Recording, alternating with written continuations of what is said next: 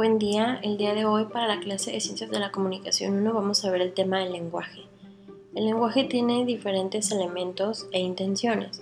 En las funciones de los elementos de la comunicación tenemos tres, la función emotiva, la función connotativa y la función poética. La función emotiva define relaciones del mensaje con el emisor, es decir, le damos cierta emoción a lo que estamos diciendo. Puede ser algo con alegría, algo con tristeza, algo con enojo, algo con miedo, y le da un sentido obviamente diferente a ese mensaje que estamos diciendo. Podemos decir exactamente lo mismo, pero si cambiamos la emoción, cambia todo. Y dentro de esto cambia también la, el concepto de, de la connotación. La connotación es esa intención con la que decimos las cosas. Como decía ahorita, podemos eh, decir exactamente el mismo mensaje, incluso leerlo, pero la intención con la que le decimos el énfasis, este, el tono de voz, puede cambiar la forma en la que se interpretan las cosas. De ahí, por ejemplo, que salgan sarcasmos, las ironías y ese tipo de situaciones, ¿no? Y tenemos función poética, que es la relación del mensaje consigo mismo. Entonces, el lenguaje nace para expresar nuestros sentimientos, emociones, dar información e interactuar de diferentes maneras con la gente. Más es para darle a conocer a los demás nuestra realidad. Podemos hablar de fantasías, de imaginación, de construir otras realidades, de planes, de sueños. Entonces son formas de, comunicar muchas cosas, ¿no? El lenguaje ya como definición es un código arbitrario y convencional que utilizamos para comunicarnos entre hablantes de una misma lengua, un mismo idioma, para manifestar ideas y sentimientos. Entonces, el lenguaje es la suma de la lengua y el habla. El habla es el conocimiento práctico e intuitivo de la lengua. Es el uso individual de la lengua, el idioma vivo y actuante. Por eso siempre es dinámico y está en constante cambio. El habla crea la lengua. La lengua es el conjunto de sonidos, palabras y combinaciones de palabras. Si todo lo viéramos desde un este, punto de vista muy estricto, gramaticalmente hablando, pues el idioma no tendría ni sentimientos ni nada y todo sería muy mecánico, ¿no? Es como las matemáticas. O sea, el uno es uno y siempre va a ser uno y cualquier número va a ser siempre ese número, ¿no? Pero en el lenguaje, aparte de lo que son esos códigos, esas palabras y esos sonidos y las combinaciones de palabras, hay intenciones, hay emociones, hay expresiones, hay incluso, por ejemplo, lenguaje no verbal, que es el cómo nos movemos cuando estamos diciendo algo. Por ejemplo, cuando alguien se fastidia, aunque no te esté hablando, te está comunicando que está fastidiado porque empieza a zapatear, porque empieza a tamborilear los dedos en la mesa, porque pone los ojos en blanco, como decimos aquí en México, los, los ojitos de huevo cocido, y te das cuenta tú que la gente está enojada, ¿no? No, no te tuvo que decir nada, tú simplemente interpretaste la manera en la que se está moviendo la persona. Entonces, el lenguaje viene siendo un producto muy social, ¿sí? es un conjunto de signos y de relaciones entre signos.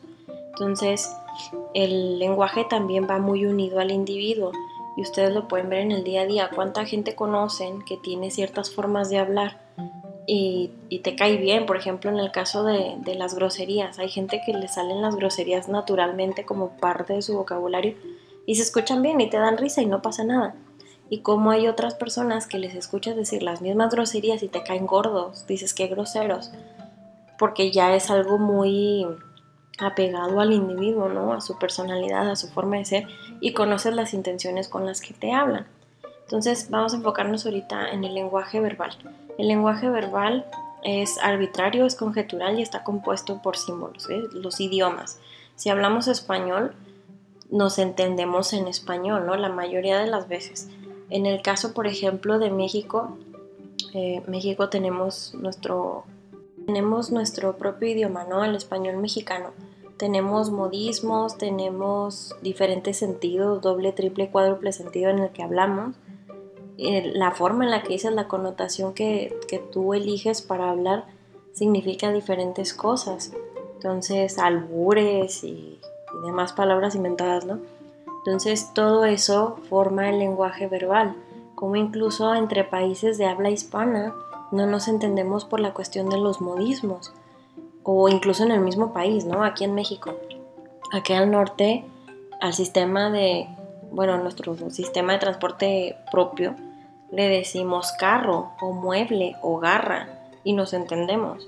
Pero si te vas más al sur, le llaman coche o le llaman auto.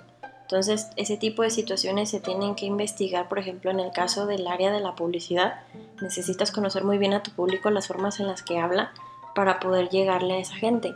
Les cuento una anécdota aquí que pasó aquí en Chihuahua, de hecho, con Nissan, Hidocha Nissan. Estaban eh, haciendo una publicidad de, de un nuevo carro y en la publicidad pusieron el dibujo de un carrito, así la pura silueta, seguido por la palabra máticamente. Entonces, digo, hablando desde el punto de vista de publicitario, tú dices, ah, bueno, automáticamente, ¿no? Pero la gente no piensa de manera publicitaria, no, pues no están en el medio. El, quien hizo esa publicidad dijo, no, pues todo el mundo la va a entender. Pero cuando llegaba la gente, la gente decía, es que, ¿qué dice ahí? Carromáticamente pues no es una palabra que exista. Ahora pones esa misma publicidad en Ciudad de México, cochemáticamente, pues tampoco es nada. Entonces se empezaron a dar cuenta que la gente no interpretaba que el carrito era auto y tuvieron que mandarle poner entre paréntesis auto para que leyeran automáticamente. Entonces son cosas que te dan risa, ¿no? Pero son cosas que se deben de estudiar. No es algo sencillo, el lenguaje es muy muy complejo. Incluso de familia a familia hay palabras que se utilizan o que no se utilizan. Hay palabras que les llamamos domingueras porque suenan muy extraño, no se usan comúnmente, pero nos entendemos.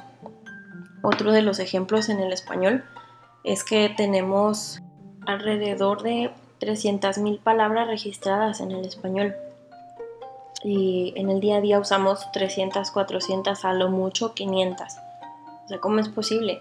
En el caso, por ejemplo, del Quijote, se emplearon 23.000 palabras diferentes. Y la gente no estamos acostumbrados a eso. Tú lees el Quijote y hay muchas palabras que dices, ¿y eso qué es?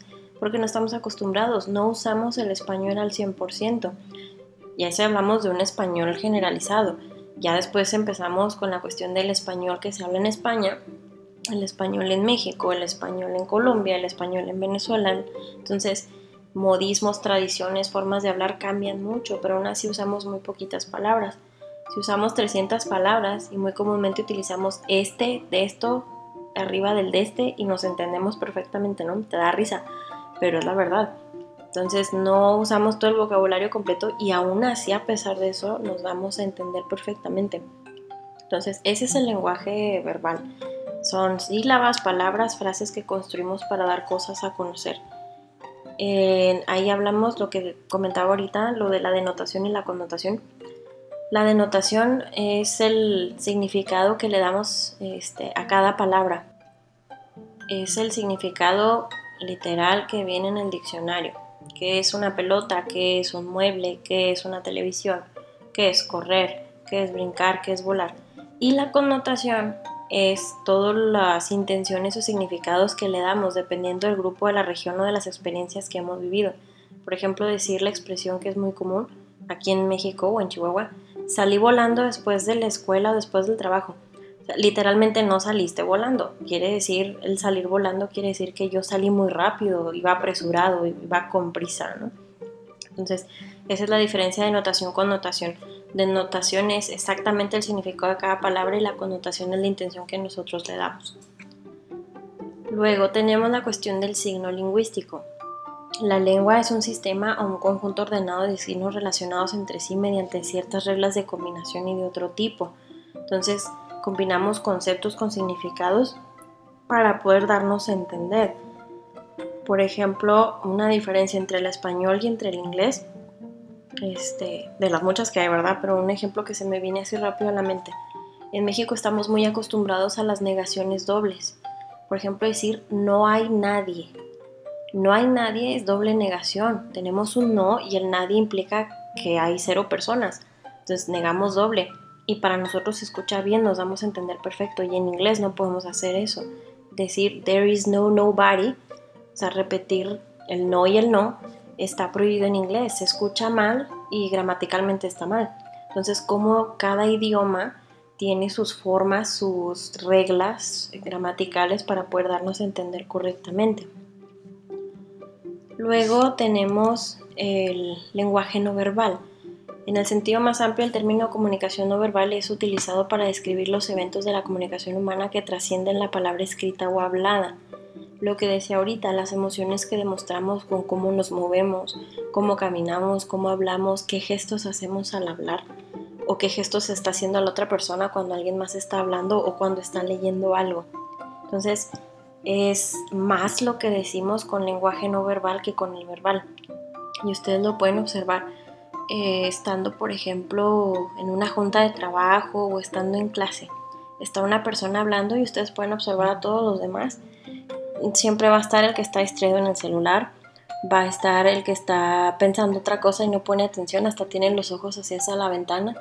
Está el que sí está viendo hasta el techo como diciendo a ver a qué hora se acaba esto. Está el que se está quedando dormido. Está el que siempre nomás está pataleando como que a ver a qué horas.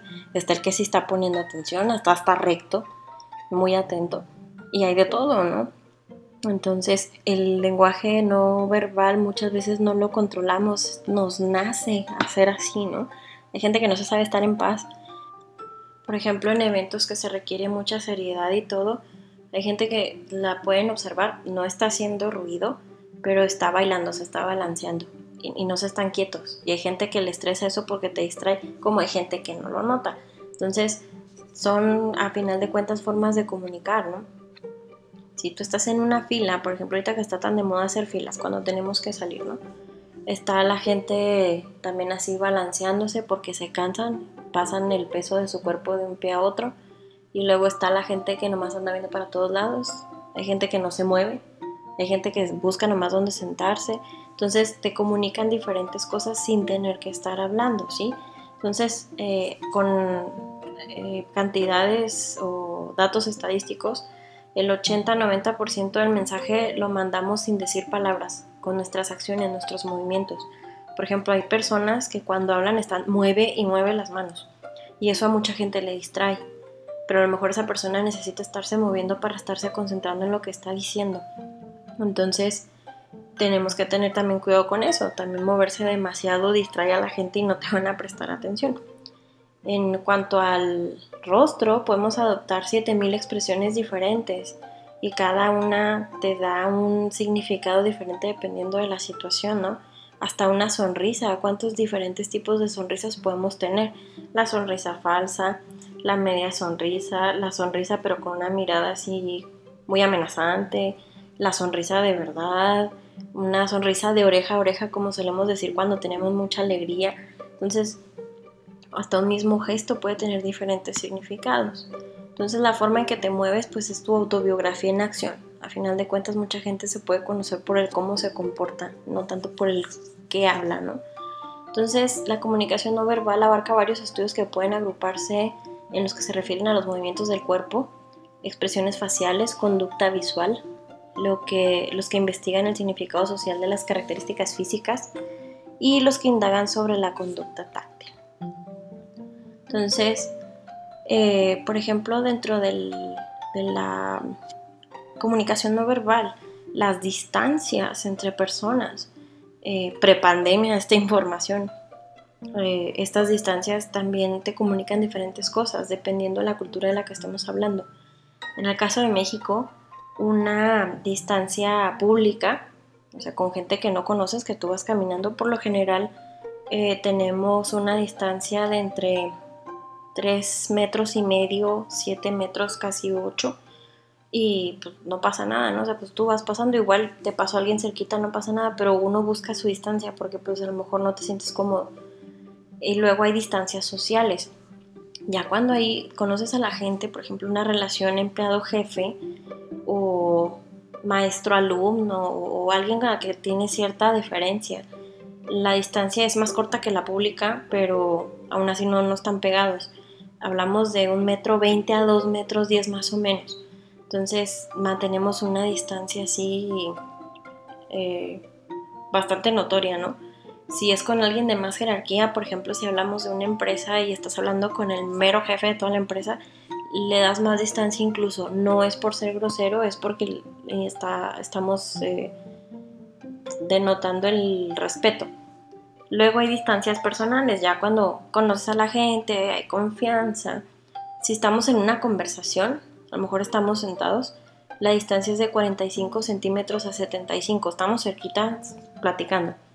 Y si a lo mejor te encuentras en la calle, y te pones a platicar con un conocido que te encontraste, la distancia es entre 75 y 120 centímetros. Obviamente no vamos a estar midiendo esas distancias, ¿no? Pero es para que se den una idea de qué tan cerquita estamos unos de otros.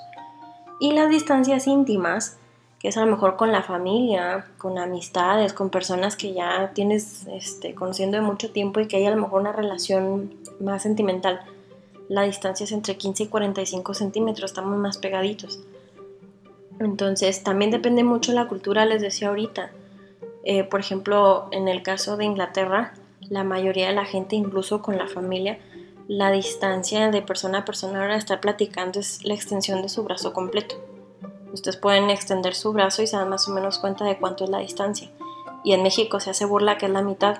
Si ustedes doblan su brazo, que su mano vaya hacia su cara, la distancia entre su hombro y su codo es la distancia que usamos los mexicanos con la gente con la que conocemos más porque nosotros sí somos muy así apapachadores, ¿no? También por eso se nos ha hecho difícil esto de la sana distancia, porque es parte de nuestra cultura. No es que esté bien, no es que esté mal, es que es parte de nosotros. Y por último tenemos el concepto de conducta táctil. La conducta táctil es todas esas experiencias que tenemos a través de tocar algo. Por ejemplo, en la cuestión de las relaciones personales. No es lo mismo saludar a una persona que a lo mejor es un compañero de trabajo o alguien con la que tenemos una relación no tan, tan personal, lo saludas de mano, ¿no? O a lo mejor hasta de lejos. Y cuando conoces ya a la persona o es un familiar o es un amigo, hasta de abrazo y beso es el saludo. Entonces la conducta táctil también comunica cosas.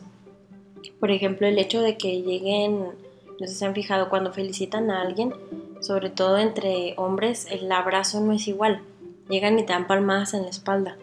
Es una forma de comunicar el yo te apoyo, felicidades, ¿no? Y cuando es de hombre a mujer o mujer a mujer, es un abrazo tipo oso y comunicas cosas diferentes, no que esté mal. El hecho es las formas en las que se comunican las cosas, ¿no?